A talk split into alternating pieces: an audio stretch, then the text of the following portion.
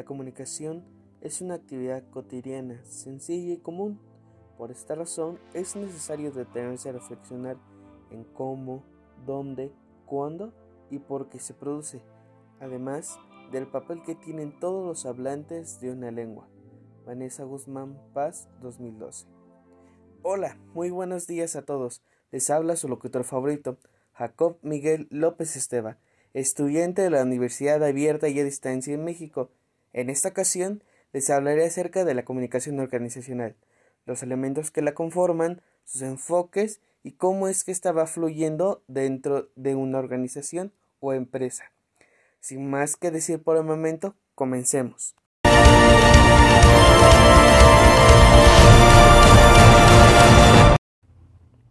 Lo primero que debemos saber acerca de la comunicación organizacional es que ésta está compuesta por dos palabras, comunicación y organizacional. La primera es ocupada de diferentes formas, ya sea como capacidad, proceso, actividad o intercambio. Pero para efectos prácticos ocuparemos la definición que nos da Vanessa Guzmán Paz en su libro Comunicación Organizacional, la cual nos dice que la comunicación se entiende como el proceso por el cual se transmite información, sentimientos, pensamientos y cualquier otra cosa que pueda ser transmitida. Por otro lado, la segunda palabra es derivada de la palabra organización, la cual presenta dos diferentes casos, ya sea como entidad o como actividad, de los cuales ocuparemos el primero, siendo que la Real Academia Española nos dice que la organización es una asociación de personas reguladas por un conjunto de normas en función de determinados fines. Por lo tanto, al unir ambos significados, podemos decir que la comunicación organizacional es el proceso en el cual un grupo o asociación de personas transmite información o pensamientos, siendo estos regulados por un conjunto de normas que sirven para un fin determinado. Explicándolo en términos más simples, es la comunicación que se lleva a cabo entre las personas que componen la organización, de la cual en su mayoría es con un fin determinado, ya sea informativo, personal o de opinión. Pero, ¿quiénes o cuáles son los elementos que participan dentro de este proceso? Acompáñenme a escuchar el siguiente audio.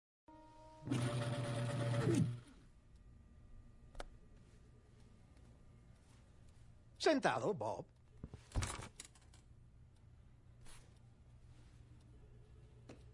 Me siento infeliz, Bob.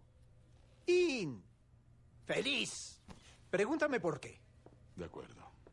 ¿Por qué? ¿Por qué qué? Más específico, Bob. ¿Por qué se siente infeliz? Tus clientes me vuelven infeliz. ¿Qué? ¿Hay quejas por algo? Sé manejar las quejas.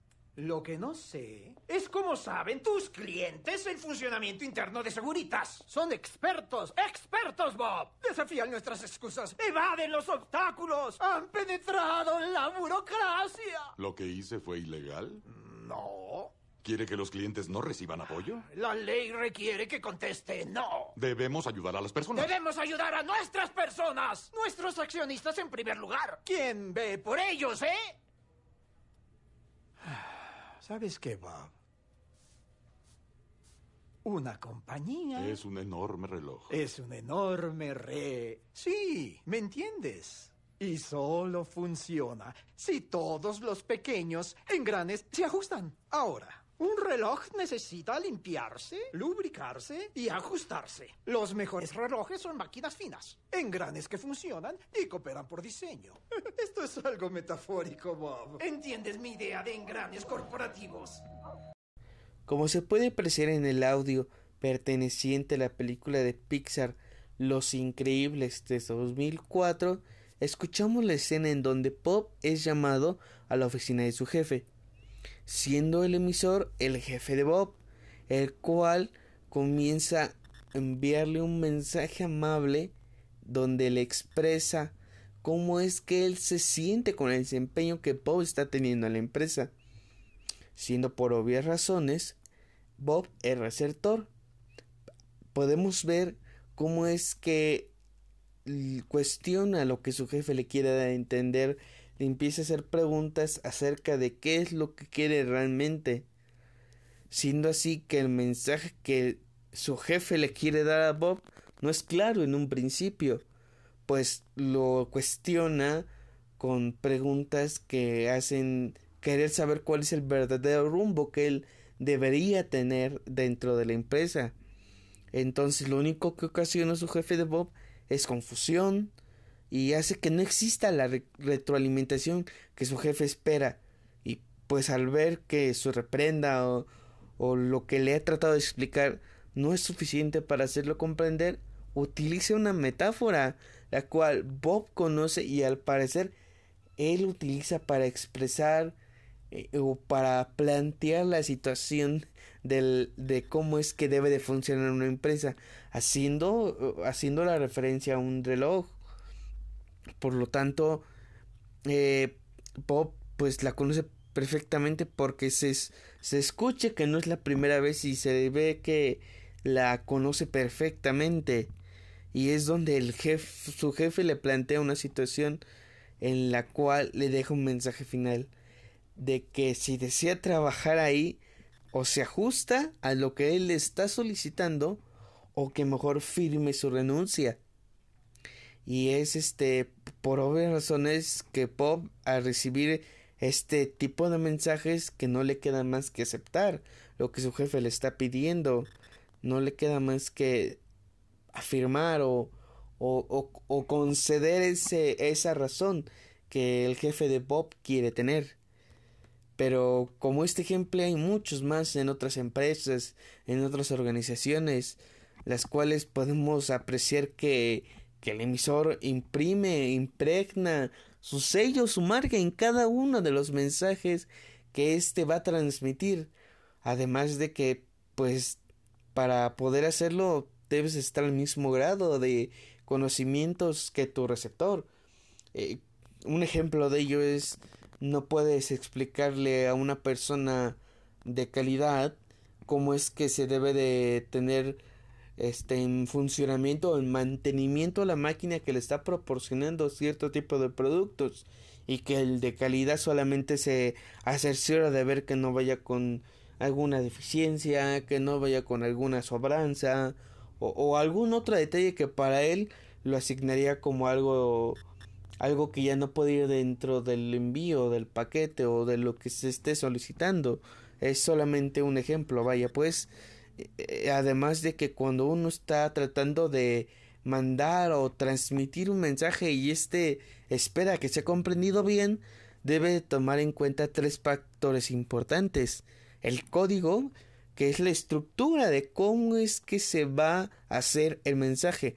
El contenido, que es la idea o la esencia del mensaje, lo que se desea transmitir como tal.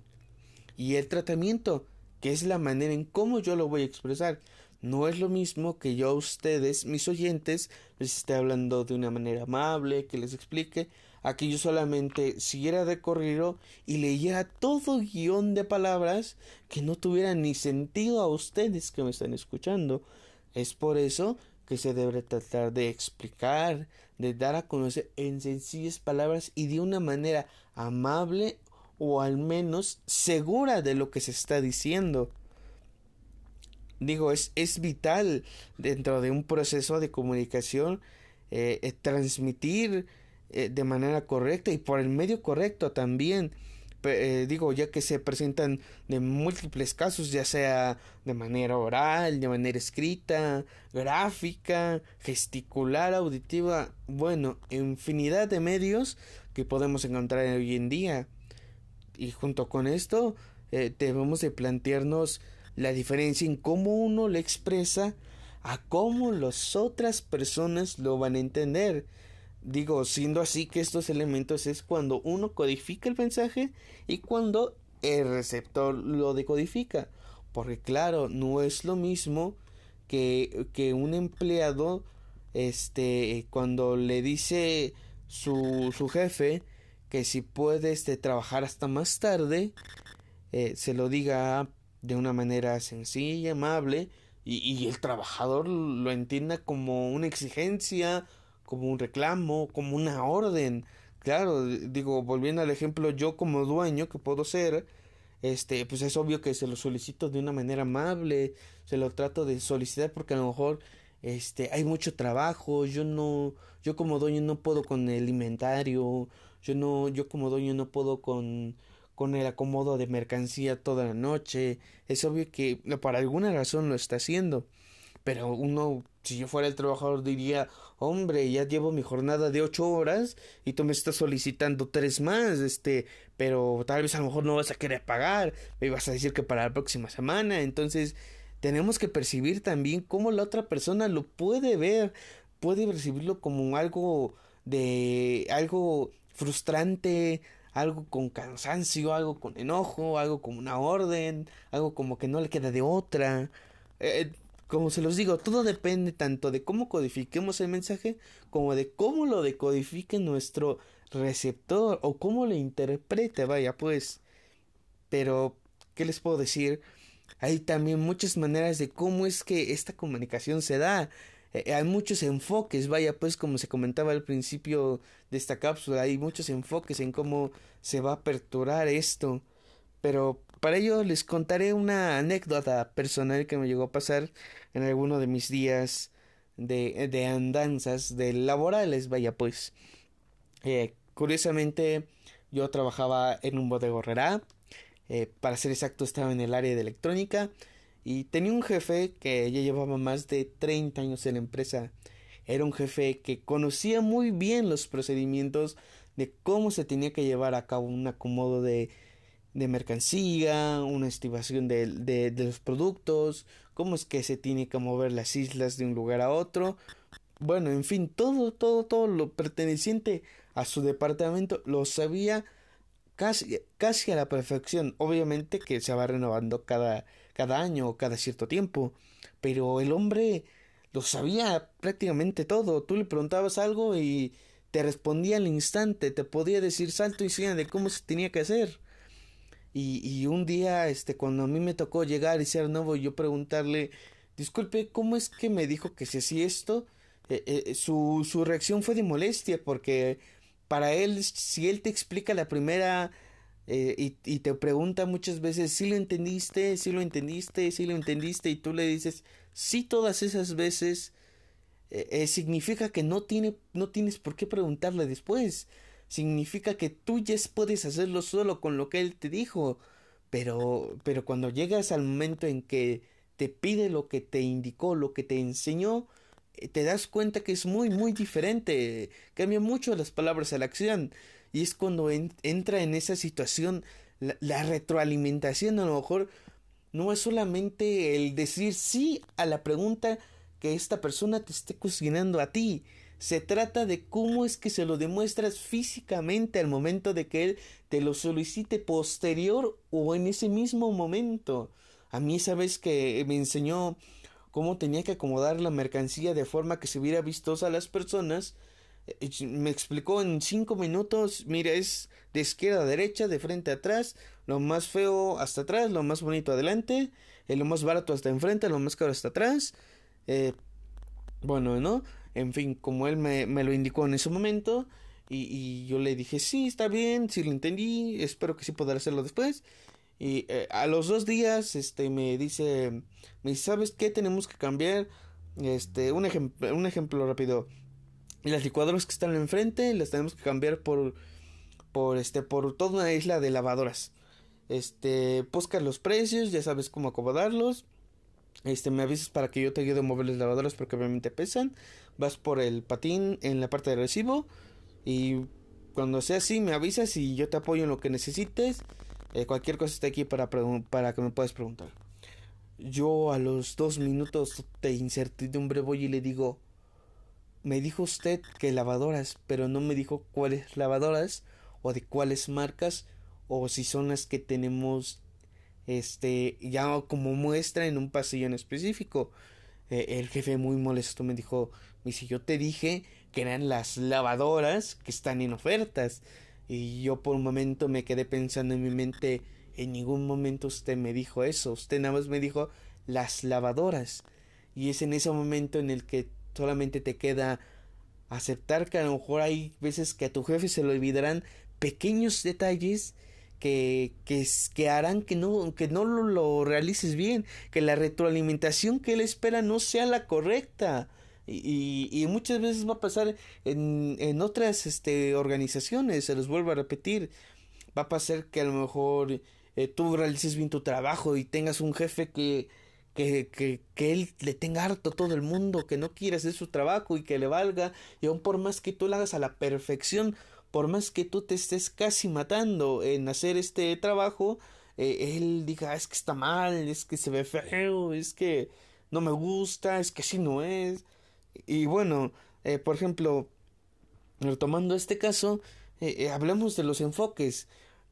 uno de los primeros enfoques que podemos mencionar respecto a esto es el, el mecánico, el cual se especifica en la información que el receptor eh, va a recibir y que el emisor emite como tal. Eh, se refiere más como las órdenes que un líder le puede dar a su subordinado, a su trabajador. Eh, se explica más bien cómo es que se debe de poder transmitir la información. Importa más el contenido, la esencia de este mensaje. se, no, no importa tanto si lo hace o no. Importa más cómo es que esto se va a, a plantear hacer o decir. Eh, eh, por ejemplo, haciendo aplicando la mi situación, cuando el jefe me dijo, este, cambias la, las, este, las, las licuadoras por las lavadoras. Ese es el mensaje, cambiar licuadora por lavadora. No hay más, no hay menos. El detalle aquí fue yo que nunca me dijo que eran las lavadoras de oferta, como se los decía. Entonces, se dan cuenta de esa parte de mecánico, lo único que importa es cambiar licuadora por lavadora. No no hay más, no hay menos.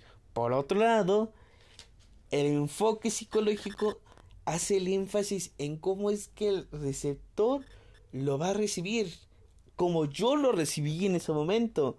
Cómo es que eh, percibí el que nada más era pues cambiar las licuadoras por las lavadoras, pero surgió una duda, ¿no? ¿Qué lavadoras? E, e, es donde te quedas con de no me quedó muy bien claro el mensaje, entonces significa que hay un fallo dentro de ese de esa comunicación que hubo, dentro de esa comunicación que hubo, perdón, dentro de esa recepción o quizás fue una decodificación mal interpretada o hasta como muchas veces se presenta, hubo ruido y no se escuchó bien esa palabra. Eh, eh, debemos de ver que también uno como receptor a lo mejor tiene alguna situación, alguna deficiencia, a lo mejor no siempre se escucha bien, a lo mejor en su momento se sentía mal y por el cansancio, por la fatiga de la enfermedad, no percibió bien, a lo mejor estaba ya se quería ir a su casa, en fin, eh, lo que importa aquí es que también eh, se aprenda, se aprenda más que nada poder percibir mejor el mensaje, se aprenda mejor qué es lo que se puede conocer, qué es lo que se puede saber. Y, por ejemplo, en el enfoque sistemático, eh, ambos, ambos forman parte vital de, de, la comunicación organizacional, forman de una parte fundamental de cómo es que esto sucede. Retomando mi anécdota, eh, cómo es que a lo mejor mi jefe en ese momento se le fue la palabra este de oferta o de rebaja y, y pues yo no le pregunté a lo mejor como tal en ese momento de cuáles lavadoras. Quizás a lo mejor si yo hubiese tenido esa esa confianza o esa seguridad de expresarle a mi jefe disculpe pero qué tipo de lavadoras eh, lavadoras de esta marca o, o, o lavadoras que están más caras lavadoras de oferta o lavadoras en liquidación en fin es una, es una relación que debe de haber entre cómo yo me puedo expresar como emisor y cómo mi receptor me lo va a entender bien. Tiene que haber una correlación. Se basa más en la retroalimentación que ésta puedas obtener. Si tú obtienes lo que tú le estás pidiendo a tu receptor significa que ese proceso está llevando bien y es cuando te das cuenta que tu enfoque sistemático está perfecto, vas bien, vas por un buen camino. Pero claro que debes de tomar en cuenta que a lo mejor la relación entre tu emisor y, y, tu receptor no es muy buena, no, no se caracteriza por ser la mejor. Eh, eh, un ejemplo un poquito desviado de mi anécdota, puede haber jefes que odien a sus trabajadores o trabajadores que estén hartos de sus jefes. Digo, en mi caso, después de, de mucho tiempo que pasé con mi jefe, hubo personas que me decían que era, era un grosero, que era un déspota, que no lo aguantaban, que se querían ir del departamento, que se querían salirse de ahí. Pero bueno, es otro asunto, son situaciones que van variando, en mi caso no lo fue. Pero volviendo al, al, al tema, a las a la anécdota, como les decía, con este enfoque, eh, pues se basa más que sea un poquito más flexible, que apoye más a lo que es la organización justamente, que se trate de favorecerla, eh, que tenga un buen resultado a final del día. Y por parte del enfoque simbólico interpretativo, pues su palabra mismo lo dice, simbólico e interpretativo, lo que significa, lo que simboliza y lo que uno va a interpretar es parecido al anterior, pero lo único que va a cambiar aquí va a ser en que la comunicación que existe dentro de esta empresa u organización se va a concebir como algo que fuese entre una familia, entre una comunidad. Es como si tú a tu hermano mayor le dijeras, veme a traer esto. Y tu hermano mayor, por ser el mayor y por obvias razones, te va a decir, no lo voy a hacer. Y tú le vas a decir, ¿por qué? Y él tan fácil te va a responder, porque no quiere y porque soy mayor que tú. Y tú vas a hacer lo que yo te diga. Lo mismo que en una empresa. Un, a tú a tu jefe no le puedes decir, ¿sabe que me tienes informe a tal hora? Es obvio que no. Tú a tu jefe le tienes que te va a decir a ti más bien, eh, quiero un informe a tal hora, lo solicito con estas, estos requisitos, en fin es eso. Simplemente se va a tratar de que esto se vea como que algo, algo en, en, un círculo, por así decirlo, cerrado, que solamente sea entre ellos, que no interfiera nadie más y que sea a lo mejor cada departamento una pequeña comunidad de, de personas, a lo mejor cada uno que forman una sola familia, que a lo mejor cada un departamento pueda ser un cuarto, la sala, en fin, es es una metáfora que vaya pues se le puede hacer referencia. Igual que pues muchas veces, retomando el ejemplo de Bob, utilizan metáforas dentro de las empresas que son símbolos de las mismas. Este, los utilizan para representar situaciones, frases o necesidades que vayan a tener cada una de ellas. Y por último, el enfoque control estratégico tratan de utilizar las palabras como si fueran poder mismo en, e, en ellos. Eh, eh, lo dijo a lo mejor, no sé si me equivoque, y si me equivoco así, discúlpenme, eh, Napoleón o no sé quién fue, que dijo que el, el conocimiento es poder. Y es cierto, aquel que conoce la oratoria tiene el poder en su boca, no en sus manos, en su boca. Aquel que sabe hablar con carácter, con rigidez, con seguridad, tiene el poder en sus manos. ¿Por qué? Porque tan simple es escuchar a alguien tan seguro de algo y que tú dices yo lo sigo hasta donde yo solamente sepa o hasta donde mi vida alcance. Así es. Simplemente las palabras son el poder que necesita, es el manejo que puede ocupar una persona. Y, es obvio que al final de cuentas se espera que si las palabras funcionan de manera correcta y se puede obtener lo que quiere, la comunicación sea la base principal para formar una buena organización. Y es por eso que conllevaría primero el término comunicación y posteriormente el término organizacional, porque para este enfoque es vital que la comunicación sea la base principal de toda buena organización. Pero bueno, les digo, son es un pequeño ejemplo de todo lo que puede haber dentro de una organización. Ahora bien, hablando del flujo que ésta puede tener, se han mencionado ejemplos en donde el, el jefe le habla a su subordinado o a su empleado, o bien puede ser también que hay veces que entre trabajadores hablen. Como se los dije, la comunicación que puede haber dentro de una organización puede ser de manera informativa, opinión o, este o personal, ¿no? Vaya pues, por ejemplo, eh, en estos casos la comunicación más común que existe es este de flujo de flujo descendente de jefes hacia subordinados, hacia los pertenecientes a su áreas. Eh, por ejemplo, en mi caso, mi jefe que era del departamento de electrónica, a yo que era el auxiliar de piso de ventas del área de electrónica. Y, posteriormente también va a haber la ascendente, que es cuando uno este, le, le da a enterar a su jefe informes, situaciones de cómo está el departamento, de cómo está la empresa, de cómo están ciertas actividades que le tocaban hacer. Eh, son las cosas que él tiene que prácticamente dar a conocer al que está por encima de él. Además de que pues facilita a que también el jefe esté enterado y tenga la información requerida para posteriormente poder explicar o plantear las demás cosas que el asociado o que el empleado requiera.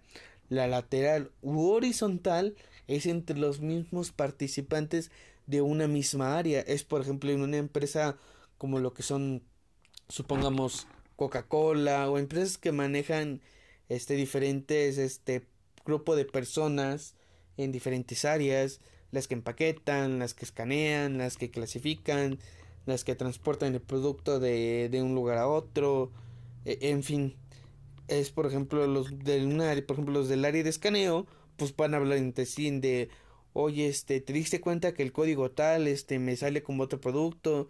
Este, sí, fíjate que tenemos que, este, verificarlo con los demás compañeros, etcétera, ¿no? Ese es el caso, pero cuando ya estamos hablando de la diagonal es cuando, por ejemplo, un, un, una persona perteneciente a otra área, sea de escaneo, le dé enterar cosas, a lo mejor a alguien de, de mantenimiento, o de sistemas es porque en estos casos tuvo una falla en el sistema de que le está planteando otro producto al momento que escanea el código. Es cuando tú dices, ¿sabes qué? En mi área yo no puedo hablar con ellos. Y a lo mejor yo le digo a mi jefe en ese momento y se va a molestar y a lo mejor son de esas personas que tienes que resolver el problema. Entonces, que lo más fácil, voy a sistemas, verifico cuál es el error, le pregunto al encargado de sistemas, ¿sabes qué? Este, tengo ese problema, no, ¿por qué me sale este, este producto en la pantalla cuando el que estoy escaneando es otro, ¿no? Esa es la comunicación que hay entre diferentes departamentos o diferentes rangos o posiciones dentro de una empresa. Pero bueno, les vuelvo a repetir, son solo algunos ejemplos de lo que puede existir dentro de una empresa, dentro de toda una organización. Y como se los dije en alguna parte de este audio, la comunicación sí, sí es la base principal de una buena organización. Si no se tiene una buena comunicación, no se puede construir una buena organización. Hay organizaciones que han prosperado, pero ¿por qué? Porque entre sus directivos, entre sus trabajadores, se ha tratado de mantener un excelente medio ambiente laboral. ¿Por qué? Porque hay comunicación, porque se informa, se comunica y se transmite lo necesario para poder mejorar como empresa. Espero que les haya gustado, que les haya agradado, esperando volverlos a, a compartir más conocimientos, más información, más vivencias. Espero lo disfruten, que tengan bonito día, excelente Adiós. Bye.